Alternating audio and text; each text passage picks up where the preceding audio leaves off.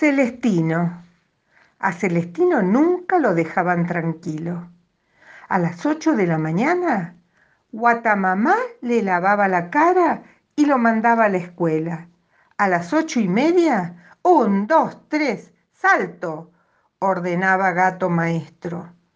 Entonces todos los gatitos escolares daban un brinco y se encaramaban sobre el muro. Uno tras otro desfilaban por esas alturas al trotecito y sin marearse. Muy bien todos, menos Celestino, decía siempre gato maestro, porque Celestino agachaba las orejas, se ponía visco de miedo y maullaba para que lo bajaran enseguidita, por favor. Cuando volvía a su casa y se sentaba a tomar la sopa, tampoco podía estar tranquilo. Desde la pared lo miraba fijo la fotografía de su abuelo, un gato alpinista capaz de caminar por la baranda de la azotea.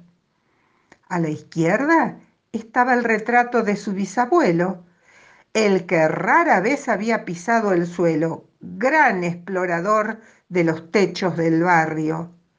Y a la derecha, el cuadro al óleo del tatarabuelo, un gato inglés que había ganado fortunas cazando ratones en el palacio del rey. Celestino miraba de reojo al tatarabuelo y se le hacía un nudo los fideos de la sopa, pensando en los pobres ratoncitos, porque para él había algo muchísimo peor que andar por las alturas, y era cazar ratones. Un día Gato Papá le preguntó, ¿qué regalo quería si pasaba de grado? Un ratoncito, dijo Celestino. ¿Uno de cuerda para jugar al cazador? preguntó Gato Papá. No, una lauchita blanca para que juegue conmigo. Gato Papá, Gata Mamá y los retratos de la pared lo miraban con grandes ojos de botones. Entonces Gato Papá habló tan, pero tan seriamente que lo trató de usted. Esta misma tarde usted viene a casar conmigo, a ver si se corrige de una buena vez. Esa tarde los dos fueron al puerto. Cuando llegaron al muelle, Gato Papá señaló la entrada de una cueva e hizo señas a Celestino para que estuviera alerta. Esperaron un rato. Por fin alguien se asomó a la puerta de la cueva. Un ratón enorme con cara de delincuente. Gato papá, por precaución, dio un paso atrás. ¿Y Celestino?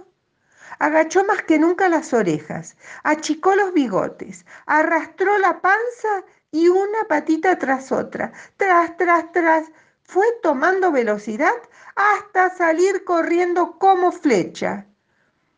¿A dónde vas, Celestino? gritó gato papá. No me digas que tenés miedo. El gatito siguió corriendo. Corrió por un pasillo, por una escalera, por otro pasillo, hasta que de repente se topó con un marinero. Un gato celeste, dijo el marinero. Gato a bordo, buena suerte.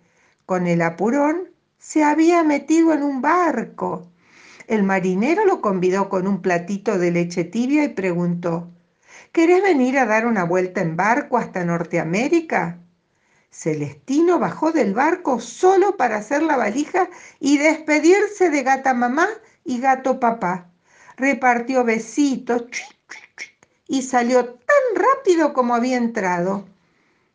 Con la primera carta mandó también su foto, con gorrito y moño. Gata mamá lo miró con ojitos sonrientes. Gato papá ronroneó de gusto. Después la colgaron junto a los famosos retratos de la familia y se sintieron muy orgullosos de su hijo Celestino el valiente marinero.